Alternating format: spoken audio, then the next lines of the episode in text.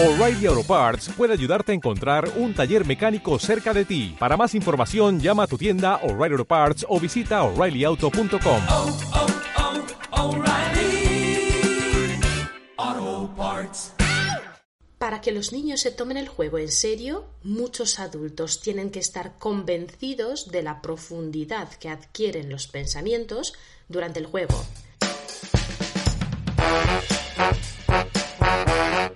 Te doy la bienvenida a un nuevo episodio del podcast En Familia, un espacio creado por la Asociación Aragonesa de Psicopedagogía para la difusión y el debate de temas y herramientas relacionadas con la crianza y la educación.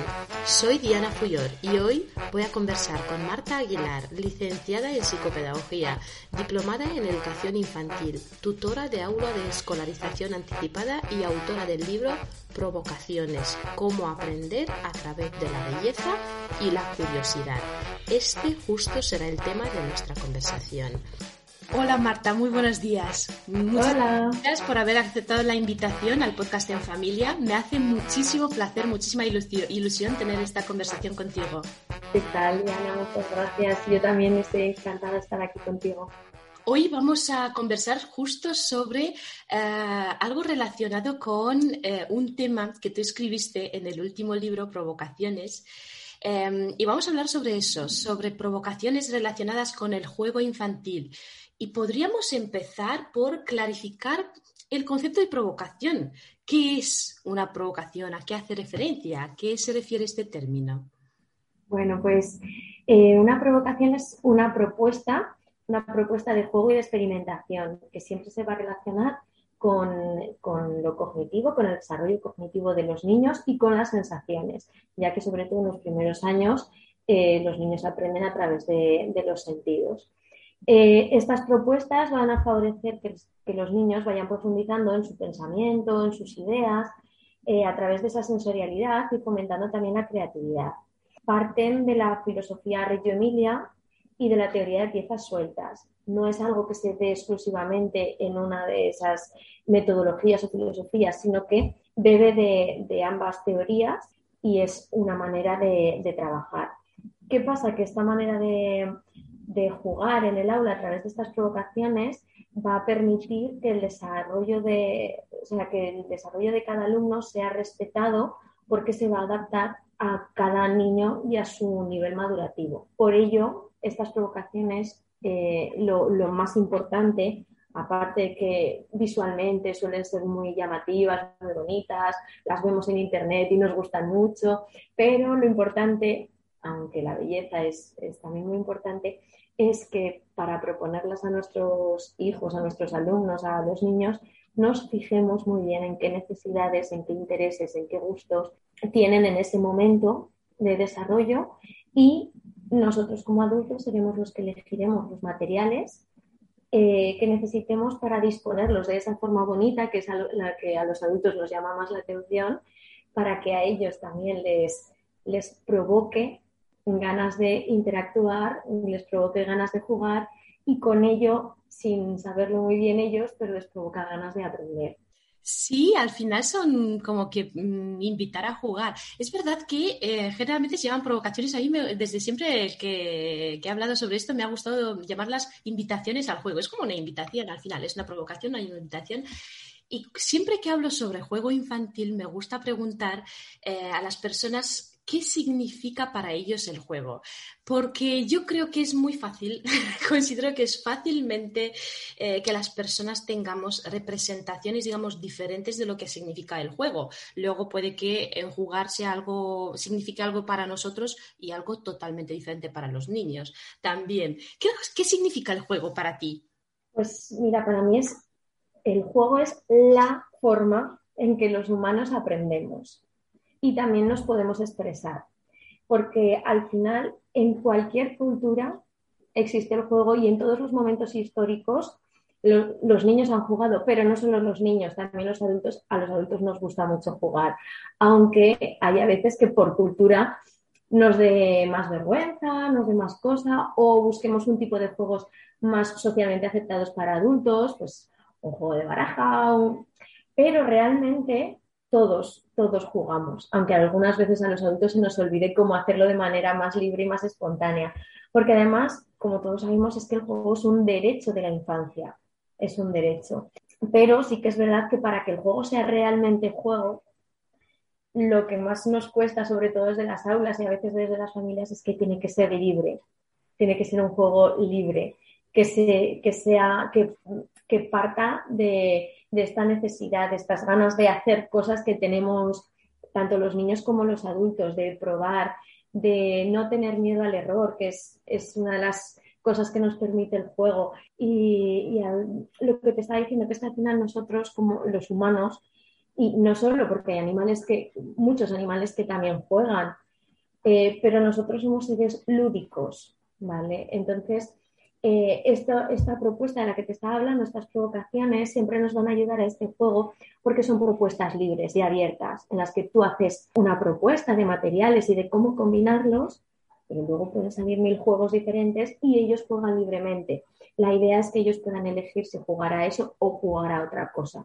Pero si dejas a un niño, a no ser que lo hayas mal acostumbrado, que esté en un entorno muy privado de, de cosas y de situaciones así complicadas, todos los niños van a jugar. Y, nosotros eh, también, porque seguro que has visto más de un adulto que en cuanto tiene una piedra hay un río intenta hacer ranitas o que con los palitos, pues lo mismo. Además, me acuerdo, eh, ahora mismo me he acordado de esa frase que dice, eh, no, no dejamos de jugar porque crecemos, o sea, nos hacemos mayores porque dejamos de jugar, algo así. Eso es. Y sí, pues nos hacemos viejos cuando dejamos de jugar en realidad, que el juego es para todos. Eso es, sí. Lo que, lo que te digo, que hay veces que llega una edad en la que, ay, es que jugar es de niños. Y es un error, es un error. Y luego se nota espiritualmente, por decirlo de alguna manera, los adultos que siguen jugando y los que no, los que se lo permiten y los que no se olvidan de, hacerlo, eso al final se, nota. Sí, de esa parte así. Es que al final los adultos, que yo creo, habías dicho al principio algo de aprender, ¿no? O sea, relacionabas jugar con, aprender. Y yo creo que realmente nos tenemos que tomar en serio, ¿no? El, el juego de los niños. Esto me ha hecho recordar una pequeña frase que leí una vez en el International Journal of Early Years of, Education que decía, para que los niños se tomen el juego en serio, muchos adultos tienen que estar convencidos de la profundidad que, adquieren los pensamientos durante ese momento, esos esos momentos de juego. Era algo así, ¿no? Em, y sí, porque al final es importante jugar, ¿verdad? Tanto, decíamos, sobre todo de niños y de adultos. O sea, ¿qué, es tan importante? ¿Por qué es tan importante jugar? Pues mira, jugar es muy, muy, muy importante porque eh, a través del juego se van a poder desarrollar todas las capacidades de, la persona, del niño en este caso, todas, todas. Pero lo bueno es que eh, como este juego va a ser espontáneo, lo va a hacer al nivel de necesidad que tenga él. O sea, ese juego eh, espontáneo y libre va a, respetar el ritmo de, aprendizaje y el ritmo de desarrollo del niño.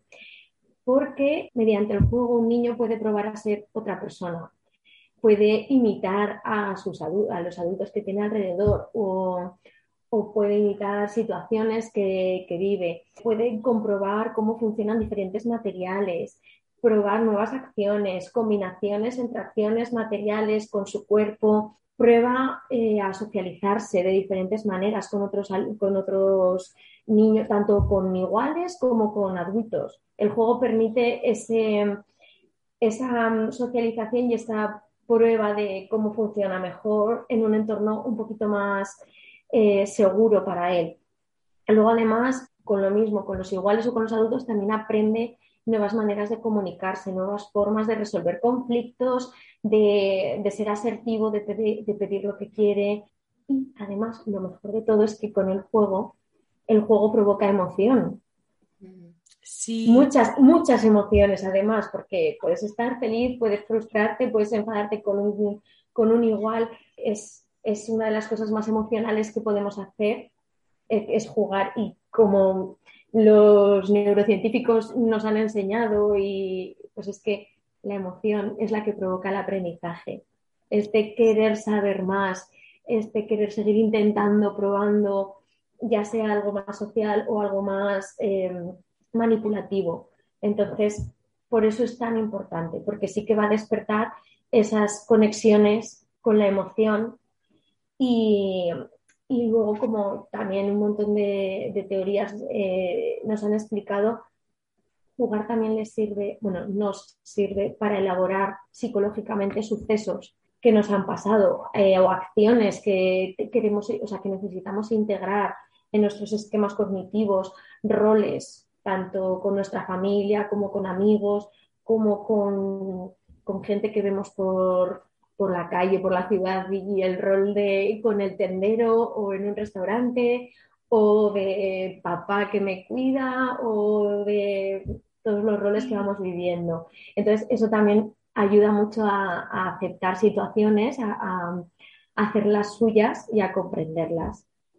Claro, y a filtrar un poco la realidad a través de... y a practicar de alguna manera, ¿no? Cuando Eso es. rato que tú eres la mamá que cocina, pues bueno, allí estás desarrollando también eh, pues muchas habilidades. Sí que es verdad que los padres tenemos muchas veces como que una preocupación y pensamos, sobre todo hablando de juego libre, pensamos, vale, pues eh, juego libre significa que mi hijo puede hacer lo que sea, cualquier, en cualquier momento le dejo que no haga nada siempre o ¿cómo sería un poco el juego libre? ¿Siempre es un juego no estructurado?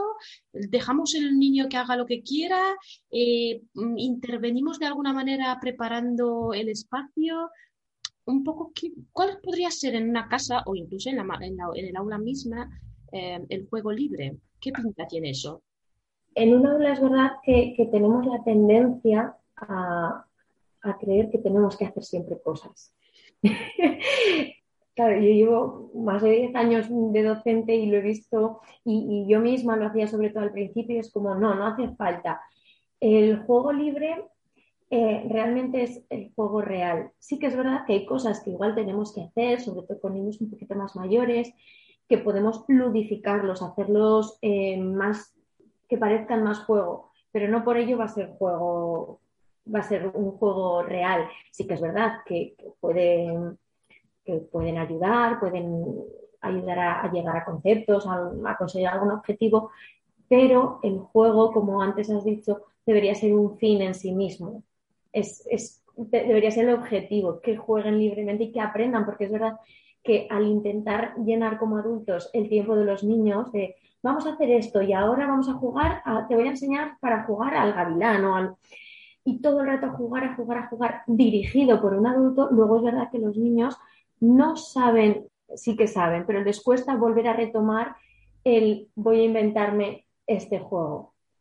voy a, estoy aburrido, voy a jugar y voy a entretenerme conmigo mismo o con los demás de una manera pues, pues sana.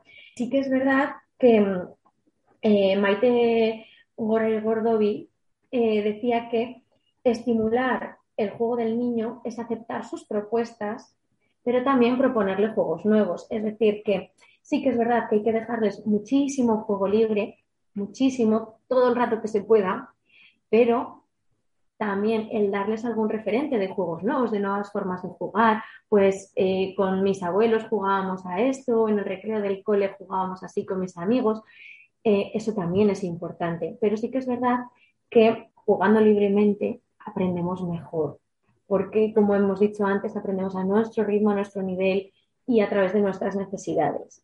También si jugamos libremente con, otros, con otras personas, no algo dirigido, da igual la edad, nuestro juego se va a enriquecer, como nuestro lenguaje se va a enriquecer cuando, conforme hablemos con más personas, pues es lo mismo, porque tenemos más referentes y podemos elegir.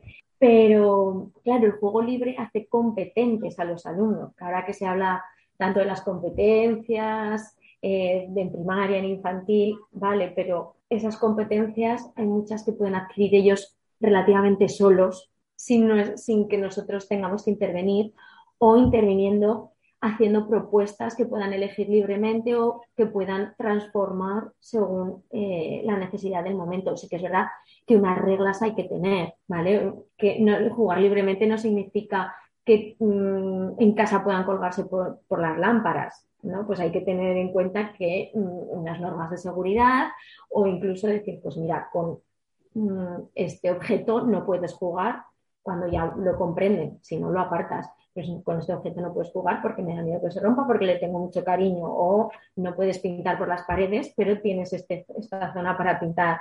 Pues normas hay que tener, pero todo el resto. Y lo que decías, el juego no estructurado ayuda mucho a ese juego libre, a ese juego creativo, porque eh, el juego libre hace que se desarrolle el pensamiento abstracto y las funciones psicológicas superiores.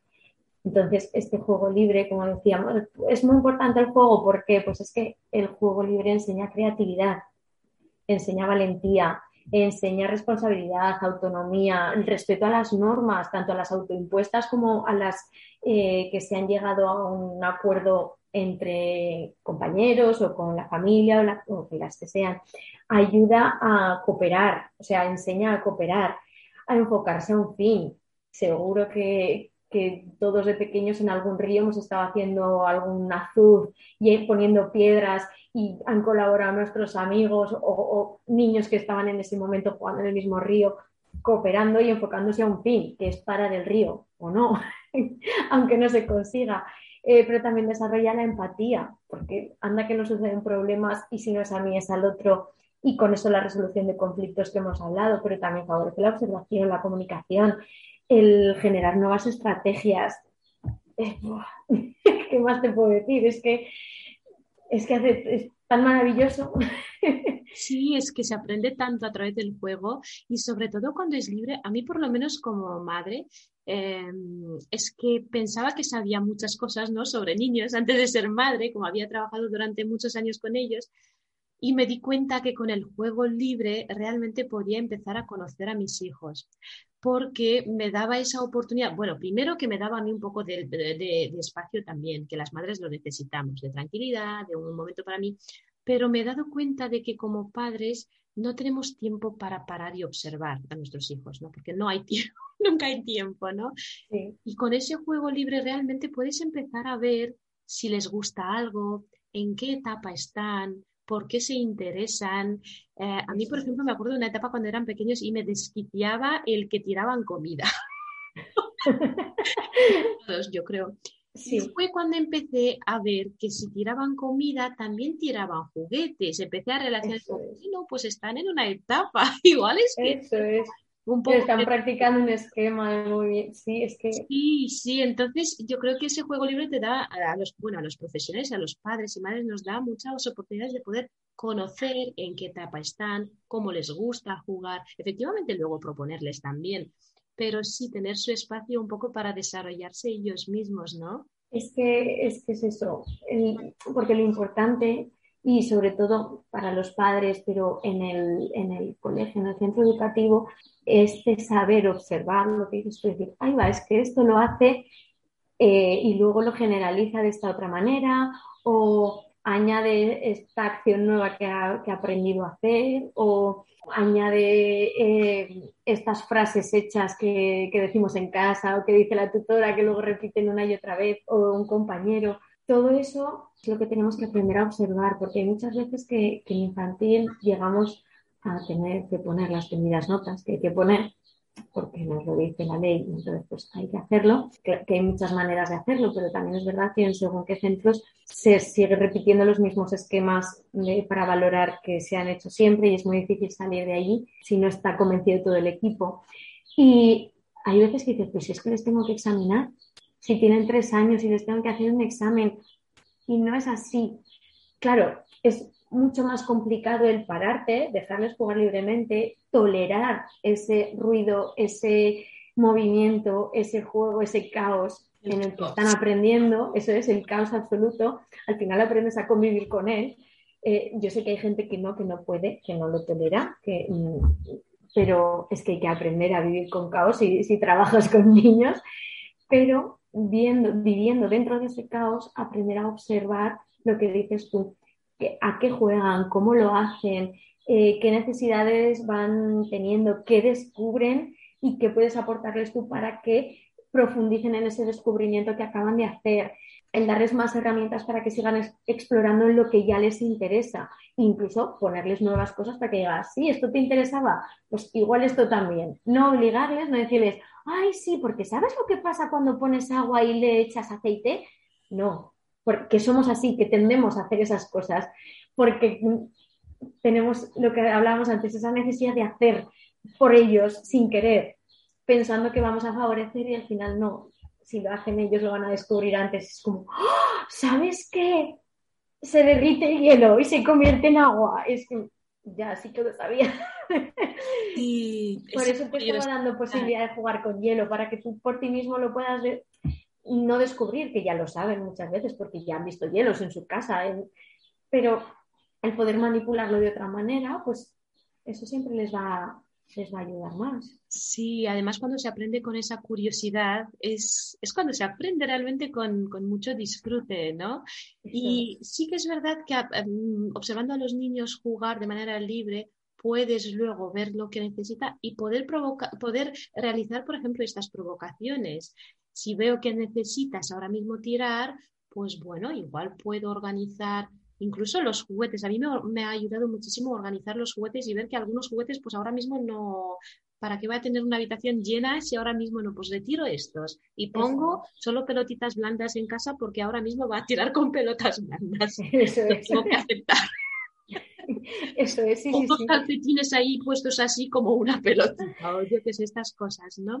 Eh, entonces yo creo que sí, que este juego libre también te ayuda a planificar luego esas provocaciones, ¿no? Eso es. Eh, Realmente es el primer paso para poder plantear provocaciones que hay mucha gente que dice, muy bien, provocaciones muy bonitas, estoy entendiendo todo, pero ahora qué? ¿Cómo lo hago? ¿De dónde qué provocación hago ahora y por qué la hago esta y no la otra? ¿O, por dónde Eso es, eso es. Pues se empieza observando. O, mm, a ver, claro, es, verdad que yo, por ejemplo, ahora cuando empecemos el curso, yo no conozco a mis alumnos tan apenas. Sí que voy a tener reuniones con los padres, me van a contar, pero mm, yo no los habré visto jugar. Entonces, yo sí que les, les propondré una provocación muy, muy sencilla, en la que probablemente pase en total. Igual hay alguno que juega, pero ya a partir de allí podré empezar a observar los intereses. Más que nada porque me interesa que sepan que en esa zona se hace una provocación, pero ya está. Eh, y tenerla desde el primer día. Pero sí que es verdad que las primeras provocaciones que les realice a estos niños nuevos no van a estar tan ajustadas a sus necesidades como las que haré en un mes porque lo que dices, lo importante va a ser que mientras estén jugando libremente o a través de, sí, bueno, tienen dos años, pero si llegan a conversar, algunos sé que sí, otros sé que no, ir viendo qué necesitan, qué les gusta, qué les llama su atención, qué esquemas de juego utilizan, pues lo que dices tú, si están en un momento de lanzar cosas, de probar cómo suena todo y golpearlo, de construir o lo que suele suceder primero, que es destruir, y entonces tengo que provocar yo poniendo construcciones en altos y construyendo hacia arriba para que ellos puedan destruirlo y entonces estar un poco más presente y una provocación para, para construir, para que ellos sigan destruyendo, que es lo que necesitan. Pues eso, ir viendo qué es esos intereses, esas necesidades, eh, qué es lo que realmente les va a ayudar, lo que hemos dicho antes, a tener una curiosidad, a generar esa emoción y por lo tanto aprender. Entonces, sí que a la hora de hacer una provocación, lo primero que voy a hacer es observar ese juego libre, documentarlo a través de fotografías, de vídeos, de notas, de lo que mejor me venga en ese momento o si puede ser combinado, ver el momento evolutivo, qué edad tiene, qué necesita en esta edad, porque igual le puedo proponer, aunque luego no juegue de la manera que yo tenía pensada, algo un poquito avanzado a lo que en principio hace. También es cierto que no es lo mismo en una casa con un niño dos o tres de la misma edad o de diferentes, incluso diferentes edades, que en un aula con 18 niños que tengo yo, 17, 18 o 20 que tengan algunas compañeras, que dices, es que es imposible adaptarse a todos. Vas a ir variando, unas veces van a estar más adaptados a unos y otras veces a otros, pero es verdad que cada uno va a jugar como pueden jugar libremente a su nivel. Y uno puede estar destruyendo y el de al lado puede utilizar las mismas piezas que normalmente son es juego no estructurado, pues pueden ser corchos o pueden ser palitos o pueden ser piedras o pueden ser trozos de cartón y pueden estar realizando un juego simbólico que un compañero suyo que aún no ha llegado a, ese, a, esa simbolización no puede llegar a hacer. El otro está con que la piña es una mamá y el corcho es un papá y el palito es el bebé y lo que sea. Y, no pasa nada, es lo bueno de esas provocaciones, que hay veces que puedes, aunque tú intuyas un tipo de juego, aunque tú hipotetices, porque no es con este juego van a hacer esto, este es mi, mi, mi objetivo, que al final del currículum nos dice, sí, hay que hacer unos objetivos, unas actividades, unos contenidos. Bien, sí, pero con las provocaciones tú realmente no puedes plantearte un objetivo porque puede ser que ni siquiera jueguen. Tú te planteas una hipótesis. Con este tipo de materiales dispuestos así, en principio yo creo que van a jugar de esta manera o de esta o de esta o de esta otra. Pero luego, cuando se ponen a jugar libremente en la provocación, los que sean, todos o ninguno o dos, tú ya vas a volver a observar y decir, anda, que además de esto ha hecho esto otro, que este no le ha hecho caso, que yo creía que iban a ensartar y han estado haciendo otras bases, aunque no tuviesen recipientes, pues entonces igual la siguiente les busco unos recipientes para que puedan trasvasar de objetos más pequeños. Podemos aprender mucho de cómo se juegan con las cosas viendo a los niños jugar de maneras tan distintas, ¿no? Eso es, eso y me es. alegro mucho que has mencionado corchos, mmm, maderas, yo que sé, trozos de todo tipo de papel, porque seguramente habrá personas que nos escuchen y que empiecen a, a, buscar qué es una provocación y vayan a ver unas fotos maravillosas como las que haces tú. De hecho, justo hoy por la mañana, cuando abría el correo, había dos personas que me, me pedían justo eh, información acerca de vuestro curso Provocaciones, que luego hablaremos sobre él. Entonces, seguramente habrá personas que empezarán a buscar y dirán, pero si es que yo no, puedo, no sé hacer esto en mi casa. O no tengo tantas, tan, bueno, tantos zarrios, tantos materiales. Sí, exactamente. Y es ahí donde, bueno, yo al principio que me volvía loca con mis hijos, he aprendido, es un proceso también a soltar y decir, a ver, provocación también es cuando pones en la mesa uh, un trozo de plastilina y unas formas de, para, hacer, para hacer formas de galletas o lo que tengas y las dejas allí. Y bueno, y ves lo que pasa. Y provocación también es pues eso, cuando les pones unas bolitas, lo que tienes por casa, o unos corchos y, y yo qué sé, unos vasitos para que rellenen los corchos.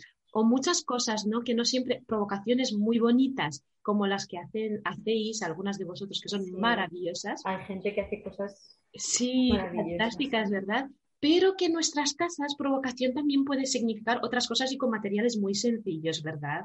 Pero es que en el aula también pueden ser materiales muy sencillos, porque al final, eh, claro, la gente me pregunta, pero, pero ¿de dónde has sacado? Digo, a ver, llevo años recogiendo basura.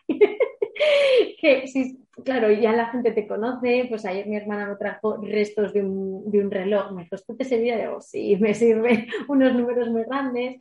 Eh, pues regalos que me hacen. Eh, esta caja te va a gustar, vamos a limpiarla. Venga, esta caja no sirve.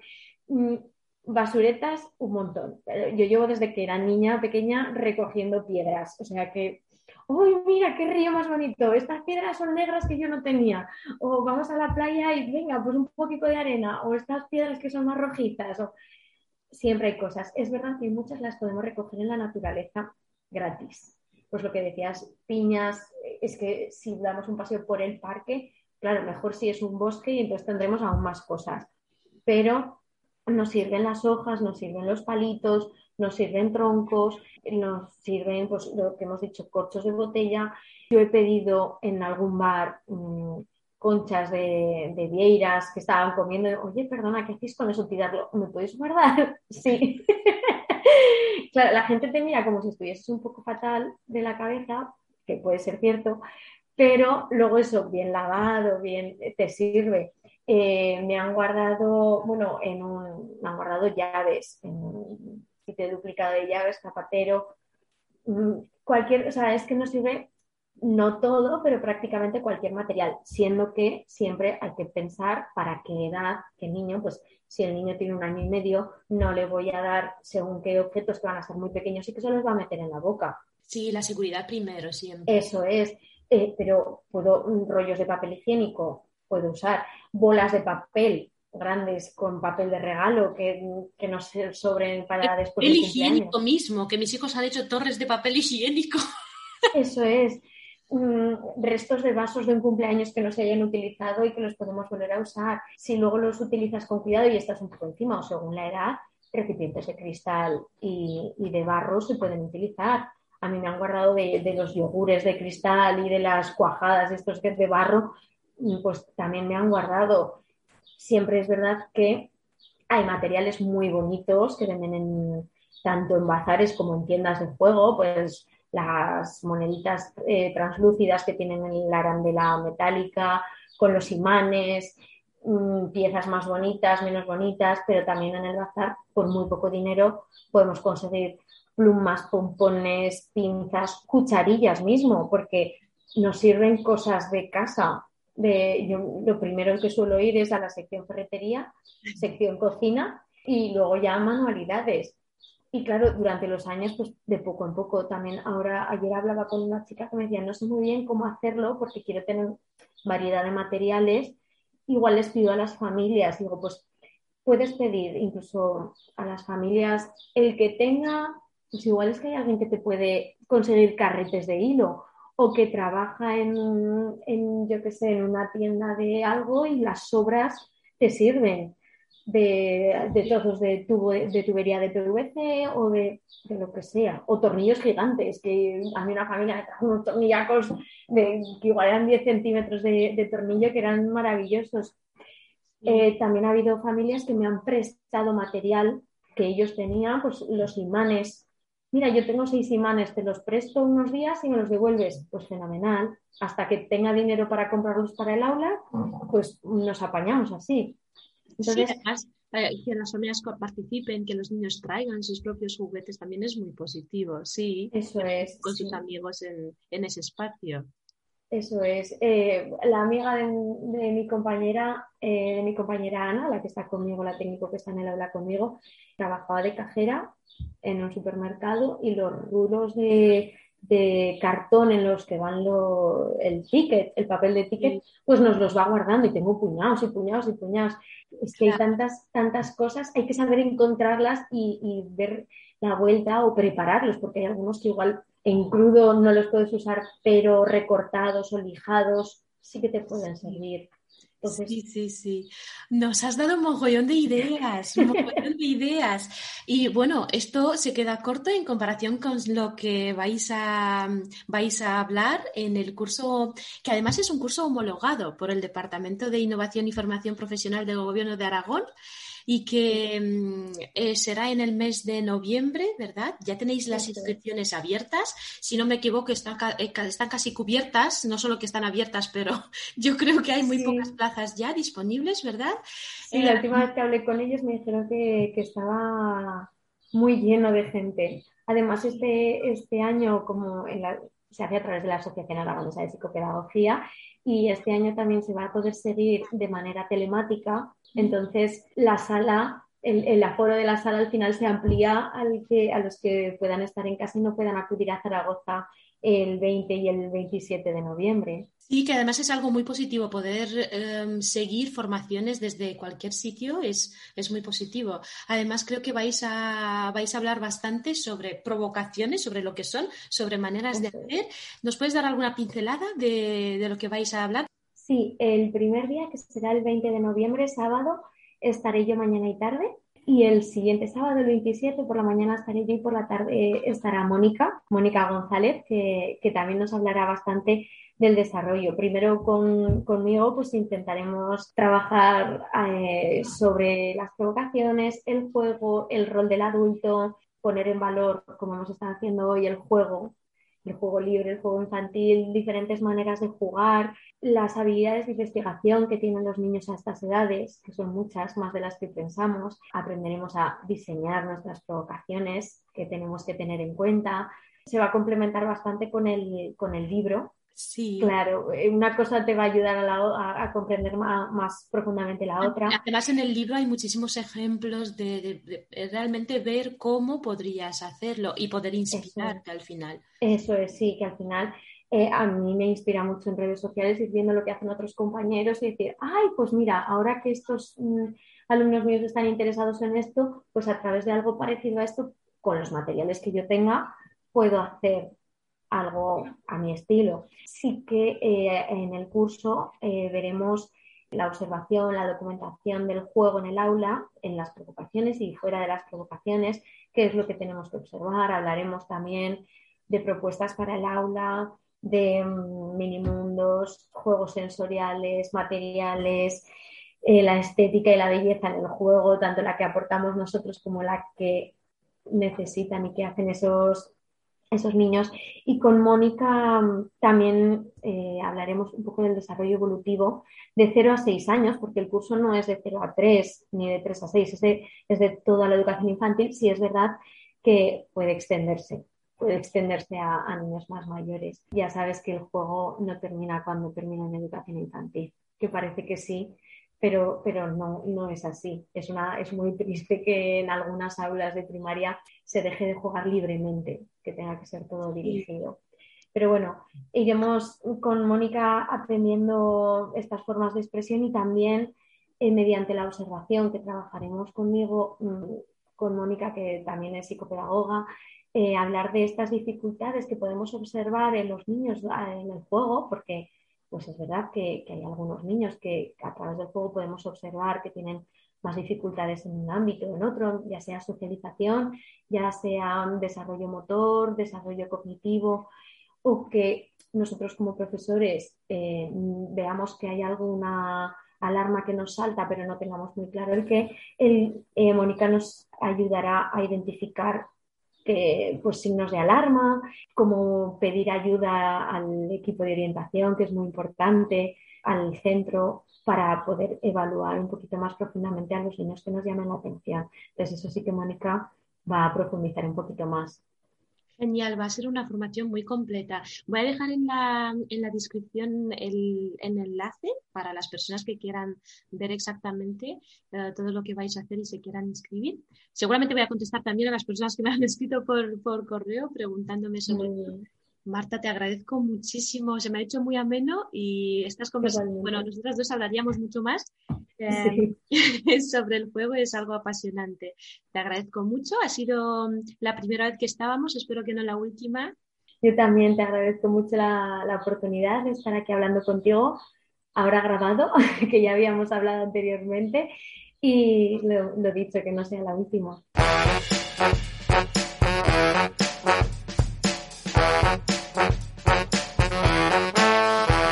Comparte este podcast con las personas que piensas que lo van a necesitar y disfrutar. Suscríbete a nuestro blog si quieres recibir notificaciones cada vez que publicamos y subimos un nuevo podcast o artículo. Hasta el próximo episodio, si te atreves a criar, nunca dejes de crecer.